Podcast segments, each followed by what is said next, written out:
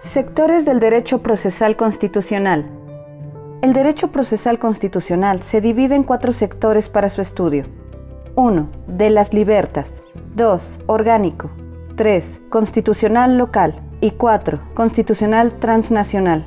El primer sector, el derecho procesal de las libertas o de la libertad, comprende el estudio de los instrumentos establecidos en los textos fundamentales reconocidos por los estados en este sector podemos citar como ejemplo el amparo o el habeas corpus.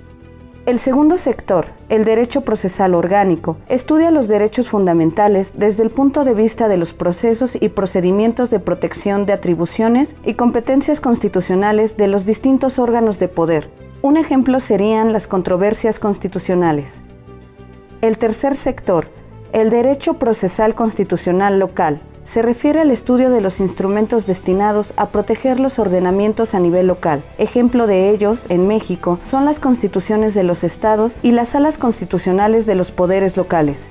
El cuarto sector hace referencia al derecho procesal constitucional transnacional, también conocido como supranacional, que realiza el análisis de la protección de los derechos humanos a nivel internacional este sector cada día adquiere mayor importancia debido a que cada vez hay más instituciones e instrumentos que protegen los derechos fundamentales. Como ejemplos a nivel global podemos señalar la Corte Penal Internacional y a nivel continente americano la Corte Interamericana de Derechos Humanos es necesario saber diferenciar los cuatro sectores del derecho procesal constitucional como antecedente para identificar los distintos instrumentos constitucionales, sistemas de control, procedimientos, órganos y tribunales que abarca el derecho procesal constitucional en México.